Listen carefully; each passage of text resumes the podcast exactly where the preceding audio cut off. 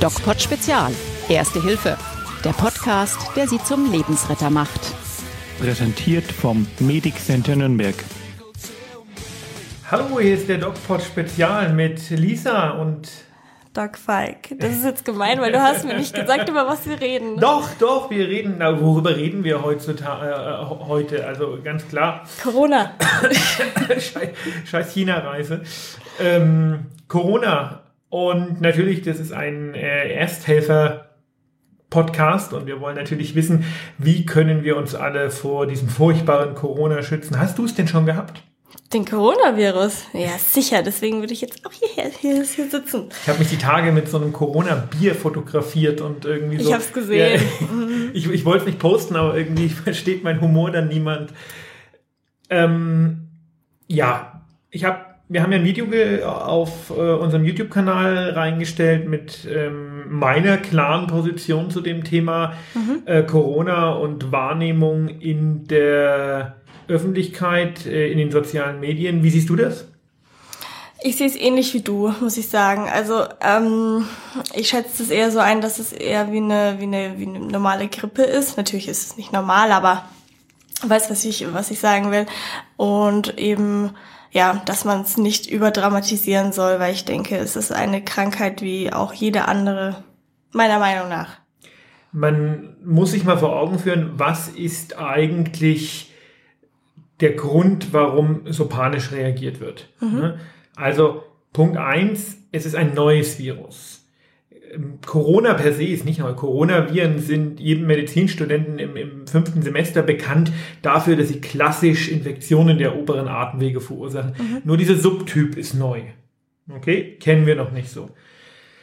Er ist ganz offensichtlich ähm, ansteckend, während man noch keine Symptome hat. Und zwar innerhalb von zehn Tagen. Das heißt, du könntest Corona haben und äh, weißt das gar nicht und steckst mich jetzt gerade an.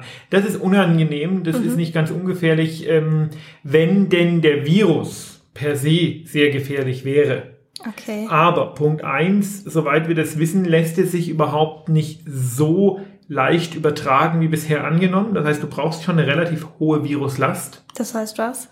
Naja, ich muss dir wirklich direkt ins Gesicht niesen. Ah, ja. Das ist in China, wo die Leute irgendwie ganz dicht gedrängt in der Bahn miteinander fahren, aber nicht selten, dass sich Menschen direkt ins Gesicht niesen. Recht, ja, ja, genau. Wenn du überlegst, wie viele mhm. Chinesen mhm. es gibt und wie viele Menschen es allein in der Region Wuhan gibt und wie wenige doch infiziert sind, muss man die Zahlen in Relation sehen.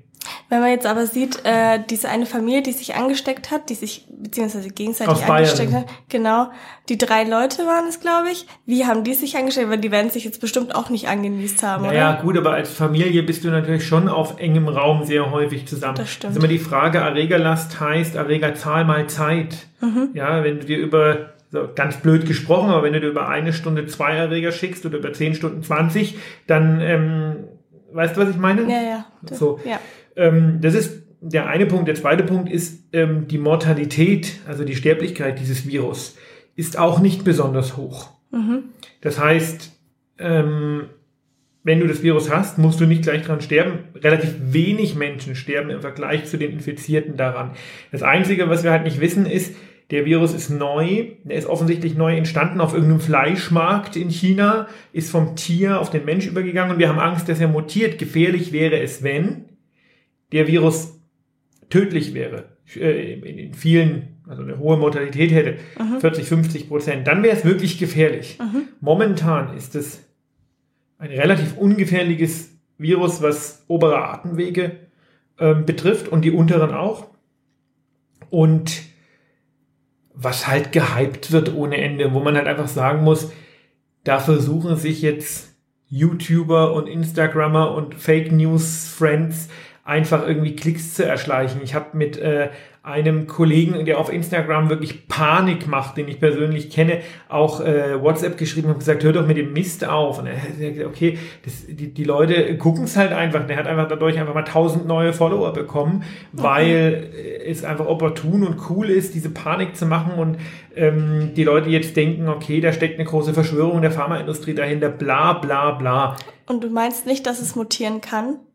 Natürlich kann- kann es mutieren. was- Jedes Virus kann mutieren. Was kann denn im schlimmsten Fall, schlimmstenfalls passieren? das, was prinzipiell generell bei jedem Virus passieren kann, dass Ja. es mutiert, ähm, eine hohe Sterblichkeit und eine leichte äh, Ansteckbarkeit aufweist und lange, eine lange Inu- Inkubationszeit, in der ähm, man aber ansteckend ist. Das hat das Coronavirus, mehr aber auch nicht. Das wird nächste Woche, vielleicht diese Woche, wird es einen Peak geben, da wird's äh, wird, wird die Welle ähm, am höchsten sein und dann wird es wieder abebben und es wird niemand drüber reden. Es wird aber irgendwann ein Impfstoff rauskommen, dann werden die Staaten Impfstoffe kaufen auf Bevorratung für Milliarden Euro, wie bei SARS. Und dann werden sie zerstören, weil sie nicht brauchen. Also es ist eine kollektive Massenpanik, die keinen rationalen Sinn hat. Und wenn man sich die, äh, wenn man sich die seriösen Stellen anschaut, die sowas einordnen, wie das Robert-Koch-Institut, für Deutschland oder die Weltgesundheitsorganisation, die sagen genau das. Und wenn man sagt, okay, weltweiter Notstand ausgerufen, dann äh, ist das, geht es nur darum, das Virus einzudämmen. Das heißt, Okay. dass nicht so viele Leute äh, infiziert werden. Was war denn SARS? War das eine Mutation von Coronavirus oder nur Ja. eine? Ja? Ja, ja. Okay. Aber ist mittlerweile nicht mehr verbreitet oder? Nein, das wie? ist zehn Jahre her, die SARS-Epidemie. Okay, also es gibt niemand mehr, das es haben könnte. SARS, das da bin ich jetzt überfragt, das weiß ich nicht, aber äh, es gab äh, bei SARS genauso wie bei MERS vor zwei oder drei Jahren und jetzt bei Corona gab es einfach eine relativ starke Krankheitshysterie, äh, die dann aber wieder abgeebbt ist. Im Frühjahr ebbt sowas ab und ähm, ja, da muss man einfach muss man einfach entspannt bleiben. Äh, Was kann man tun? Wir sind ein Erste-Hilfe-Podcast. Bin ich überfragt.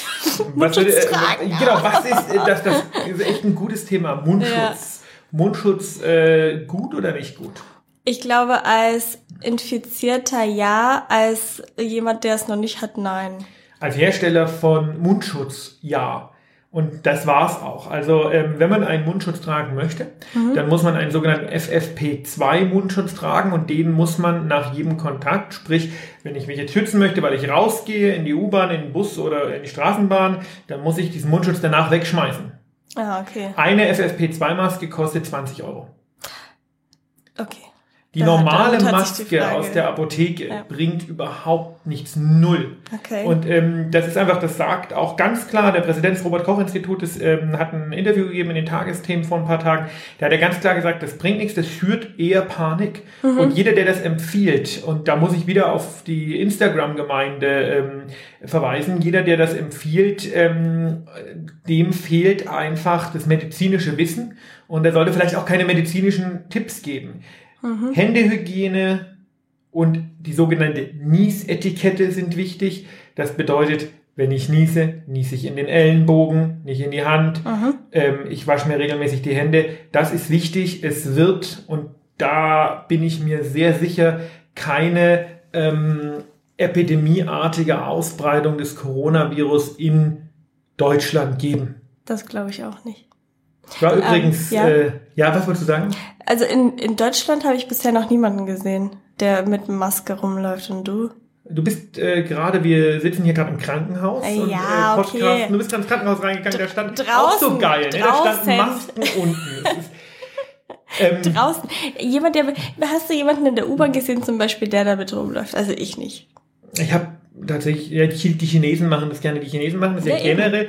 Gerne so mit, mit so Stoffmasken rumlaufen. Ne? Und das ist eigentlich, ähm, ich glaube, das ist so ein bisschen dieses Selbstverständnis, äh, man möchte andere vor sich schützen. Fakt ist aber, das ist eigentlich äh, ein, ein Keimmedium bester Güte. Es ist warm, es wird angeatmet Mhm. ähm, und alles, was so an Keimen rumfliegt, vermehrt sich da drauf. Also diese Stoffmasken, ähm, das zeugt von einem äh, kapitalen Unwissen. Äh, das ist wirklich, wir- Jetzt, wo du es dämlich. sagst, das ist echt eklig. Genau, also es, es wird ja, ähm, du weißt ja, ich schreibe gerade mit dem Professor Breuer ein Buch über Jo. genau solche Themen. Also es wird ja in der Öffentlichkeit und so in der Paramedizin so viel propagiert, was einfach von, von grundsätzlichem Unwissen zeugt, dass man manchmal, manchmal wirklich, dass einem da Angst und Bange werden kann.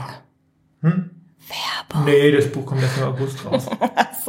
Ist, wir, wir machen da schon noch Werbung für, das ist überhaupt keine Frage. Werbung für den August.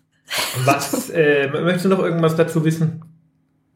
Hm, weiß ich nicht. Nö, eigentlich nicht. Eigentlich haben wir alles geklärt, Symptome. Ich war, ach so, Was- das wollte ich erzählen. Ich war bei ja. tatsächlich im ärztlichen Bereitschaftsdienst bei einer äh, Patientin, äh, die wurde mir gemeldet mit äh, Schnupfen, Husten, Auswurf.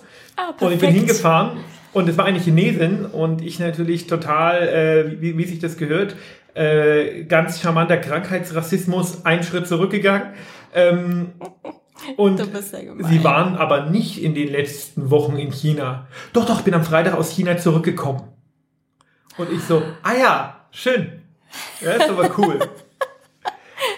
Und Ja. es gibt aber klare Richtlinien. Das heißt, du könntest eventuell infiziert sein und infizierst mich. müssen alle infiziert sein. Oh mein Gott.